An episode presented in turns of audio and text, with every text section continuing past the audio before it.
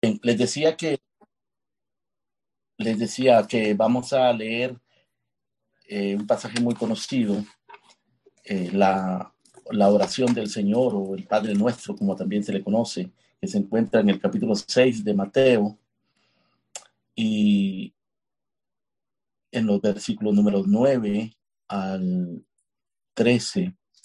Pero quisiera hablar de esta oración, no, no necesariamente como una oración, sino como una, eh, una visión que Dios nos ofrece de la vida a través de la oración.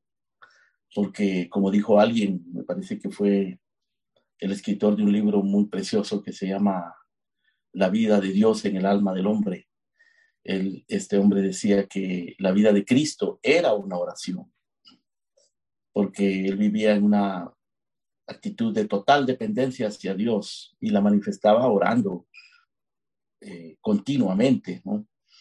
Pero no solamente orando en momentos específicos, sino con una actitud continua de oración y de dependencia, porque en esencia la oración es dependencia de Dios. Y por esa razón es que podemos, creo yo, podemos eh, considerar el, el Padre Nuestro la oración del Señor como una forma de ver la vida o como una forma de vivir la vida, con una actitud, con una actitud continua de oración. Y, entonces nos ofrece un marco de referencia para mantener esa actitud de oración. Ahora, además de, de que quiero considerar la, el Padre Nuestro desde esta perspectiva. También quiero darle otra perspectiva, ya la perspectiva de los grandes mandamientos de la Biblia, cómo encaja eh, el Padre Nuestro, cómo encaja dentro, de, dentro del contexto de los grandes mandamientos de la, de la Biblia. Cuando hablo de los grandes mandamientos de la Biblia, eh, me refiero específicamente a tres grandes mandamientos que hay en la Biblia. El primero lo encontramos en Génesis 1 eh, y es conocido como el mandato cultural. Eh, se refiere al mandato que el Señor le dio a la humanidad en, la, persona de Adán, cuando le dijo fructificar, multiplicados, llenar la tierra, eh, sojuzgarla, enseñoreados. Básicamente lo que Dios le estaba dando a Adán y en Adán a todos los seres humanos el mandamiento de ser mayordomos, eh, de ser mayordomo. Y se le conoce a ese mandato como el mandato cultural porque lo que Adán tenía que hacer a raíz de ese mandato era establecer culturas o establecer la cultura, pero una cultura en donde Dios fue el centro y en donde el ser humano reflejara la imagen perfecta de Dios, la imagen de la justicia de Dios. Entonces Dios le dice fructificar, multiplicar. Obviamente lo que Dios quería que que se multiplicara fuera su imagen, era su imagen, ¿no? Su imagen en la persona de Adán y en los descendientes de Adán.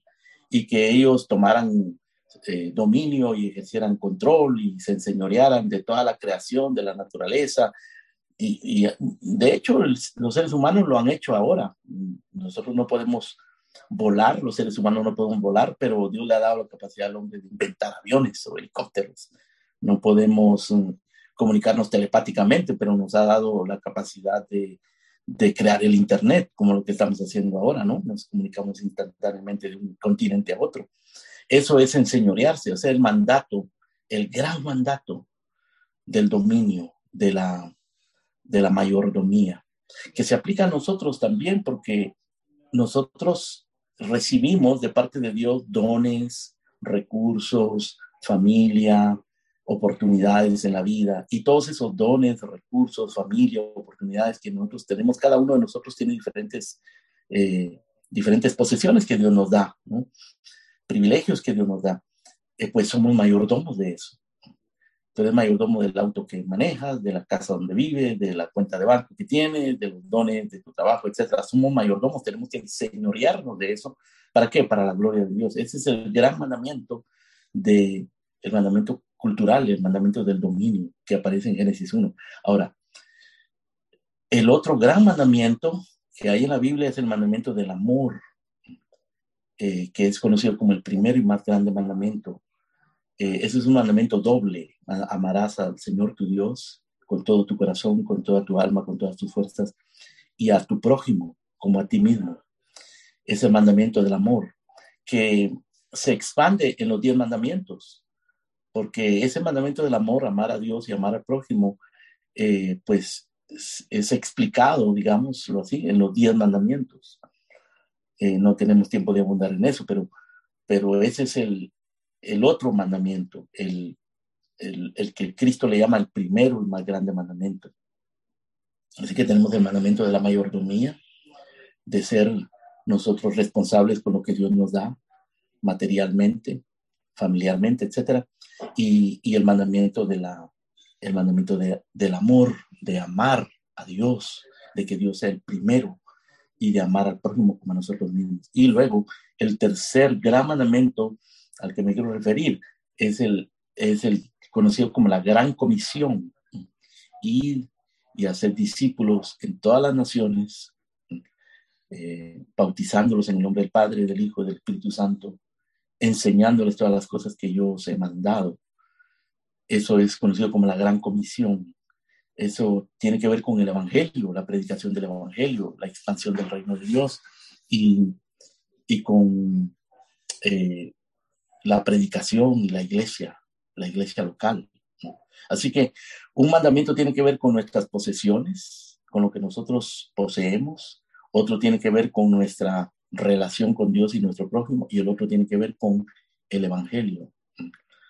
Pero entonces, el Padre nuestro, como le decía, hermanos, eh, le da un marco, digamos, a todo esto, porque nosotros no podemos ser mayordomos fieles, sabios de lo que poseemos, ni podemos amar a Dios con todo el corazón, ni amar a nuestro prójimo como a nosotros mismos, ni podemos predicar el Evangelio eficazmente si no dependemos de Dios. Tenemos que depender de Dios.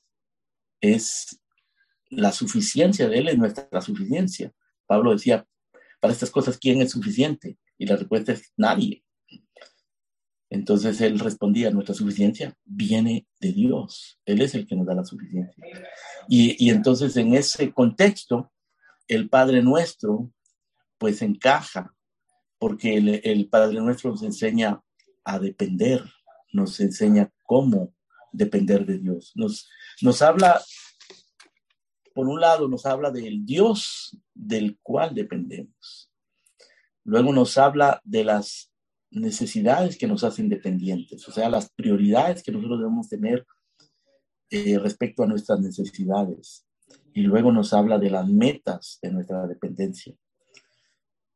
Eh, es, es importante, hermanos, es bueno aprender a ver la escritura desde esas perspectivas también, porque a la vez que nosotros hacemos exégesis y el estudio eh, y el análisis de, de, lo que la Biblia dice en, en, determinado pasaje, tenemos que aprender a ver también la Biblia en, su, en el gran panorama, por decirlo así, el gran panorama de la Biblia, eh, la historia redentora de la Biblia.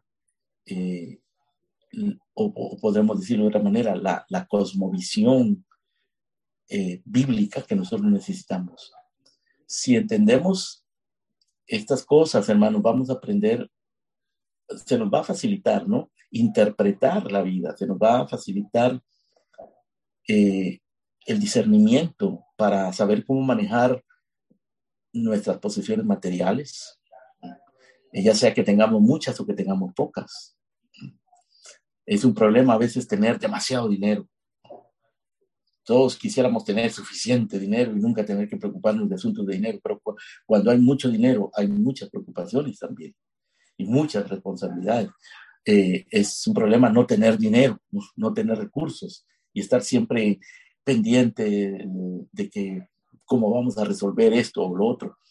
Pero como quiera que sea, nosotros tenemos que ser responsables, mayordomos responsables de lo que tenemos y también nuestras relaciones, nuestra relación con Dios, nuestra relación con el prójimo y luego la responsabilidad, la gran responsabilidad de ser nosotros fieles miembros de la iglesia y fieles instrumentos en el reino de Dios. Entonces el, el Padre nuestro nos, nos ensancha en ese sentido, nos expande nuestra visión de estas cosas y sobre todo nos enseña cómo ser dependientes de Dios.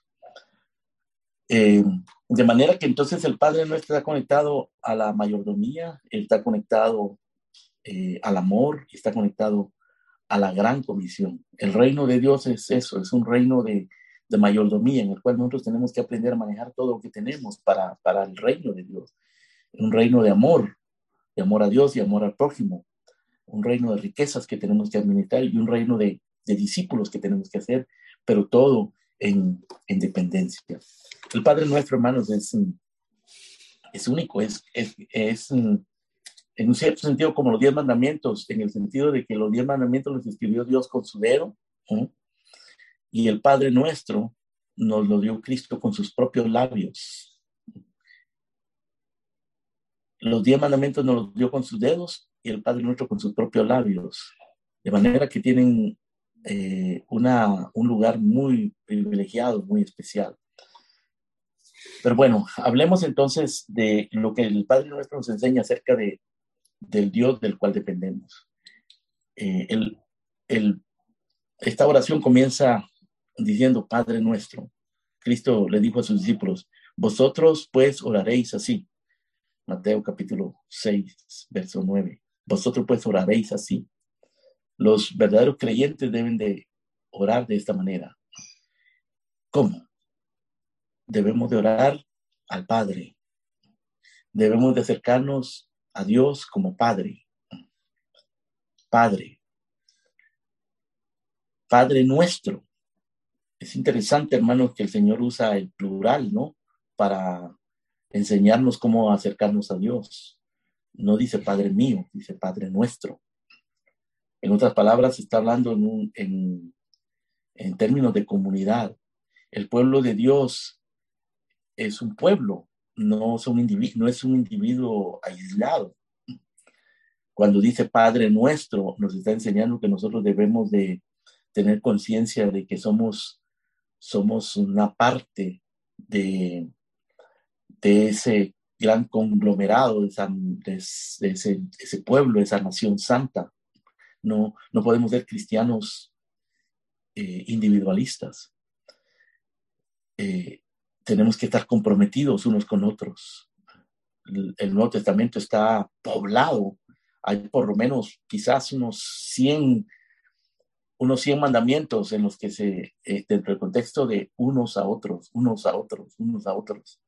Entonces, Padre nuestro, o sea, la oración es principalmente para hacerla, para hacerla eh, comunitariamente, así como lo estamos haciendo ahora. Orar todos juntos y no tener esa actitud que tienen muchos equivocada, decir, Dios, eh, yo soy el favorito de Dios, Dios me escucha a mí de una manera muy especial. No, a nadie escucha a Dios de una manera especial, nadie es favorito de Dios, el único favorito de Dios es Cristo Jesús, Él es el único favorito. Nosotros somos un pueblo y, y tenemos que acercarnos a Dios como nuestro Padre. Y, dice nuestro Padre, Padre nuestro, que estás en los cielos eh, aquí hay un contraste muy interesante porque, porque por un lado Dios es nuestro Padre y eso implica intimidad, pero por el otro lado Él está en los cielos y eso implica, hermano, lejanía. Dios es un Dios trascendente, más allá de nosotros mismos. Nosotros no lo entendemos, no lo alcanzamos, no lo merecemos, no tenemos acceso a Él si no es por Cristo. Eh, pero eh, y tenemos que tener esa conciencia de que nosotros mismos no somos dignos ni capaces de acercarnos a Dios. Él está en los cielos, nosotros en la tierra. Pero a la vez es nuestro Padre por Cristo Jesús. Entonces es una, es una, una cierta dualidad ¿no? en la que vivimos. Por un lado, de intimidad con Dios. Por otro lado, de, de lejanía. Pero una lejanía, una lejanía que ha sido acortada por, por la por la obra de Cristo y por la intercesión de Cristo, por la justificación que recibimos de Cristo. Por eso es que nosotros, hermanos, entendemos que la adoración debe ser una adoración reverente a Dios. No puede ser una adoración, una adoración liviana, ligera, superficial, mundana. Tiene que ser una adoración reverente porque Él está en los cielos, pero a veces una, es una adoración íntima porque Él es nuestro Padre una adoración confiada, gozosa, porque Él es nuestro Padre. Así que hay una mezcla de, de gozo y de reverencia, de temor y de reverencia y de gozo en, acercarnos a Dios. Esa es la manera en que debemos de acercarnos a Dios. Ese es el Padre nuestro. Él es nuestro Rey eterno, nuestro proveedor, nuestro redentor, nuestro preservador, el Dios de quien dependemos. Eso nos enseña el Padre nuestro acerca de Dios. Ahora, en segundo lugar, el Padre nuestro nos enseña las necesidades de la, eh, que nosotros tenemos, las necesidades que nos hacen dependientes de Dios. Es una cuestión de prioridades, hermano. El Padre nuestro establece prioridades. Cuando dice, cuando dice, Padre nuestro que estás en los cielos, santificado sea tu nombre, venga tu reino, hágase tu voluntad. El pan nuestro de cada día, danoslo hoy. Perdona nuestras deudas. No nos metas en tentación, mal líbranos del mal. Son seis peticiones, ¿no? Seis peticiones del Padre nuestro. Pero como ustedes ya lo, sabrán, estas seis peticiones están divididas en dos categorías diferentes, ¿no? Tres, tres peticiones tienen que ver con los intereses de Dios, su nombre, su reino, su voluntad. Su nombre sea santificado, que su reino venga, que su voluntad se haga. Y tres peticiones tienen que ver con nuestras necesidades personales, con nuestros intereses, por así decirlo, nuestro pan, el pan nuestro de cada día el perdón de nuestros pecados y que no nos meta en tentación, que seamos librados del mal. Eh, o sea, el Padre nuestro nos enseña que nosotros tenemos necesidades, necesidades eternas, espirituales y necesidades temporales, personales. Las necesidades eternas tienen que ver con Dios y eso lo tenemos que tener claro, hermano. Si nosotros queremos vivir una vida de dependencia y queremos ser buenos mayordomos y queremos eh, amar a Dios y amar al prójimo y ser instrumentos para el avance del Evangelio, tenemos que aprender a depender de Dios, pero tenemos que saber en qué dependemos de Dios. Porque la mayoría de la gente habla de depender de Dios, pero cuando hablan de depender de Dios, están hablando de de depender de Dios para sus propios planes, para sus propios intereses, para su propia agenda. Pero si vamos a depender de Dios, no se trata de depender de Dios para que nuestras cosas nos salgan a nuestra manera o para llevar adelante nuestra propia agenda, en nuestros propios intereses, sino para llevar adelante los intereses de Dios.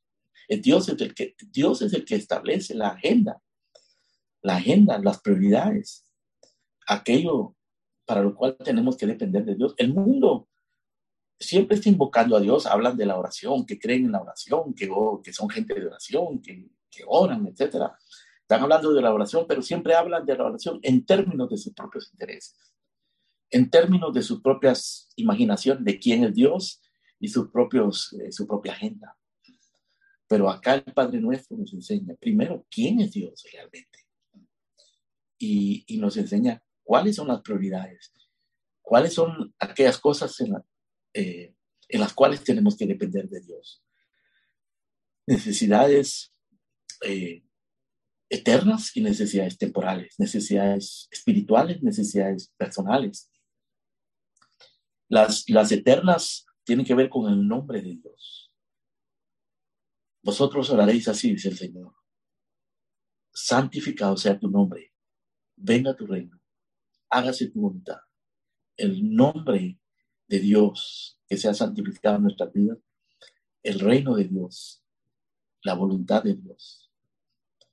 Eh, por el otro lado, entonces las necesidades materiales que nosotros tenemos, las necesidades temporales que tenemos, son las necesidades de nuestro pan, de todas nuestras eh, necesidades físicas, eh, el perdón de nuestros pecados, porque estamos lidiando con el pecado constantemente, todavía hay un remanente de pecado nosotros, estamos rodeados de mentiras, Satanás nos acusa, nos acecha. Necesitamos eh, mortificar el pecado, necesitamos arrepentirnos del pecado, necesitamos discernir el pecado. Entonces necesitamos el perdón de nuestros pecados. Y necesitamos protección también, protección contra las tentaciones y las acechanzas satánicas y el mal, el mal que brota de nuestro propio corazón, el mal que nos acecha alrededor. No nos metas en tentación, líbranos del mal. Así que el Padre Nuestro nos enseña prioridades, hermano. Si nosotros vivimos con, esa, con ese marco de referencia del Padre Nuestro, vamos a, a poner las cosas en su lugar. Básicamente el Padre Nuestro está reproducido en aquel dicho del Señor, buscar primeramente el reino de Dios y su justicia, su nombre, su reino, su voluntad, y todas las demás cosas, vuestro pan, el perdón de los pecados y la protección, serán añadidas. Eh, de esa manera nosotros vamos a vivir una vida dependiente de Dios. Pero en tercer lugar, eh, las metas de nuestra dependencia. ¿Cuál es el propósito de todo esto? Bueno, el propósito de ocuparnos del nombre de Dios es santificarlo. El propósito de orar que el reino, de reino venga es que avance su obra, que avance su obra, que prospere su iglesia, que el evangelio sea predicado, que se salven los pecadores, que la iglesia sea edificada. Y, y el propósito de pedir que su voluntad se haga es primero que nosotros entendamos esa voluntad de acuerdo a la palabra, que nos que obedezcamos esa voluntad de acuerdo a lo que sus mandamientos y que nos sometamos a la voluntad de Dios que no entendemos su providencia, porque hay aspectos de la voluntad de Dios, que nunca vamos a entender, pero nos tenemos que someter a ellos. Hay aspectos de la voluntad de Dios que sí entendemos porque están expresados en sus mandamientos, tenemos que obedecerlo, tenemos que buscar ese entendimiento. Entonces, la meta de todo esto es que el nombre de Dios sea santificado, que el reino de Dios se expanda y que la voluntad de Dios sea hecha en nuestras vidas. Y claro, también eh, la meta es que nosotros vivamos una vida de contentamiento. Cuando decimos el pan nuestro de cada día, dánoslo hoy. Es una expresión de contentamiento, ¿no? Es como decir, Señor, hoy yo necesito, dame lo que necesito. Mañana no me voy a preocupar por mañana. Voy a estar contento hoy con lo que me diste. El pan nuestro de cada día, no dice de cada semana, ni cada mes, ni cada año, de cada día, o sea, cada, cada momento debemos depender de Dios, es, es vivir una vida de contentamiento y de dependencia para todas las cosas, vivir una vida de comunión, eh, recibiendo el perdón de los pecados, y vivir una vida de perseverancia eh, frente al, a, las acechanzas de Satanás y, al peligro de las tentaciones, que nos guarde el Señor de la tentación. De esa manera, hermanos, nosotros vamos a poder vivir una vida de, dependencia y vamos a poder ser buenos mayordomos, vamos a poder ser eh, amantes de Dios, amantes del prójimo y hacer instrumentos para que, para que el reino de Dios avance, para que la gran comisión se cumpla. Así que si queremos aprender a amar y a administrar y a discipular, tenemos que aprender a orar. Si queremos aprender a ser buenos administradores, buenos amantes de Dios, buenos amantes de nuestro prójimo y, buenos evangelistas, pues tenemos que aprender a orar. Y la oración no se, no se trata solo de pedir, de hablar con Dios y de expresar nuestros sentimientos, nuestros deseos, nuestras circunstancias. Se trata de entender a Dios. La oración se trata de, de entendernos a nosotros mismos y de entender la razón por la cual existimos. Nosotros no vamos a orar bien, no vamos a orar bien si no conocemos a Dios, si no nos conocemos a nosotros y si no conocemos la razón de nuestra existencia. Así que tenemos que crecer en esas cosas, hermano, porque sin eso no vamos a poder orar. No vamos a tener claridad, viviremos en confusión, tomando malas decisiones, alterando las prioridades de nuestra vida.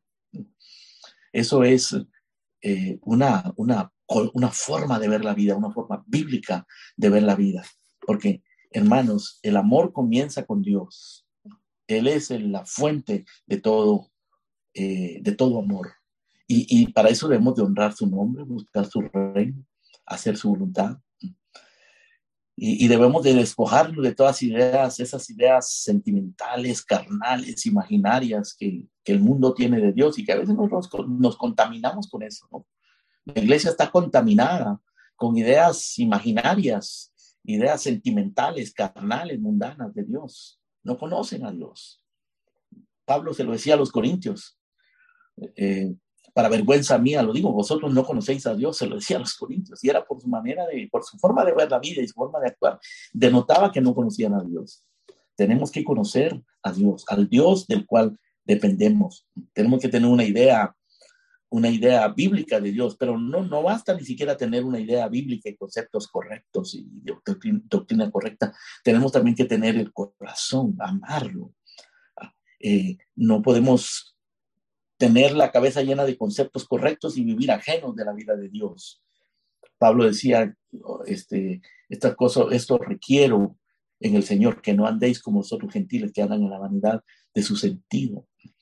Eh, Santiago dice que muchos oran, pero oran para sus propios deleites. Uno no oran y los que oran, oran para sus propios deleites. Tenemos que evitar eso, hermanos. Y tenemos que conocer a Dios, depender a Dios.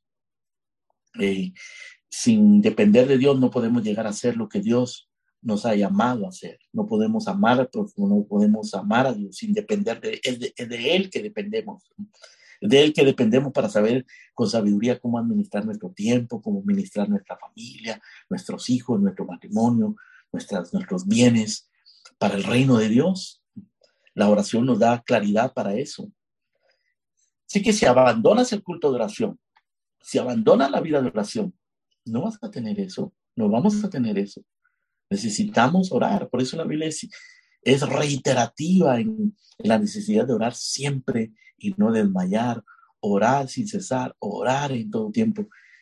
La Biblia lo dice y que oremos, oremos juntos, hermanos, que oremos cada vez que el pueblo de Dios se, se, se reúne. No es suficiente que oremos privadamente, no lo es. El Padre nuestro nos dice que tenemos que orar juntos, como iglesia. No es Padre mío, es Padre nuestro, para que oremos juntos.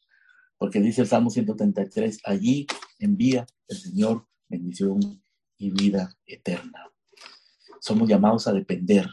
Y el Señor nos enseña cómo depender de Él. Y el Padre nuestro es una buena guía para eso, hermano. Amén. Permítame hacer una oración, por favor. Padre nuestro que estás en los cielos, queremos vivir para la gloria de tu nombre. Queremos pedirte, Señor, que este año que comienza podamos entender más quién eres tú y glorificarte. Podamos ser mejores instrumentos en tus manos, más eficaces, más fructíferos para el avance de tu reino. Queremos conocer más de tu voluntad, obedecerla, someternos a ella cuando no la entendemos, cuando todo resulta confuso a nuestro alrededor. Señor, tenemos tantas necesidades materiales, nuestra familia, nuestros hijos, nuestro matrimonio, nuestro trabajo, Señor, por favor, provéenos, prospéranos en lo que hacemos, permítenos ser, ser excelentes y eficaces en, los que hacemos, en lo que hacemos, prosperar para hacer, para usar toda esa prosperidad para, para tu gloria, para el bien de nuestro prójimo. Señor, y permítenos luchar contra el pecado, discernir el pecado, perdona nuestras iniquidades, nuestros pecados, Señor. Enséñanos a vivir una vida de arrepentimiento para que podamos vivir en comunión contigo, Señor. Líbranos de la tentación, de todo lo que nos acecha, la, las acechanzas, la seducción del mundo, Señor, las acechanzas tan satánicas. Guárdanos del mal de nuestro propio corazón. Enséñanos a vivir en dependencia de ti para ser buenos mayordomos, para ser amantes tuyos, amantes de nuestro prójimo y para ser instrumentos en tu reino. En el nombre de Cristo lo pedimos, Señor. Amén.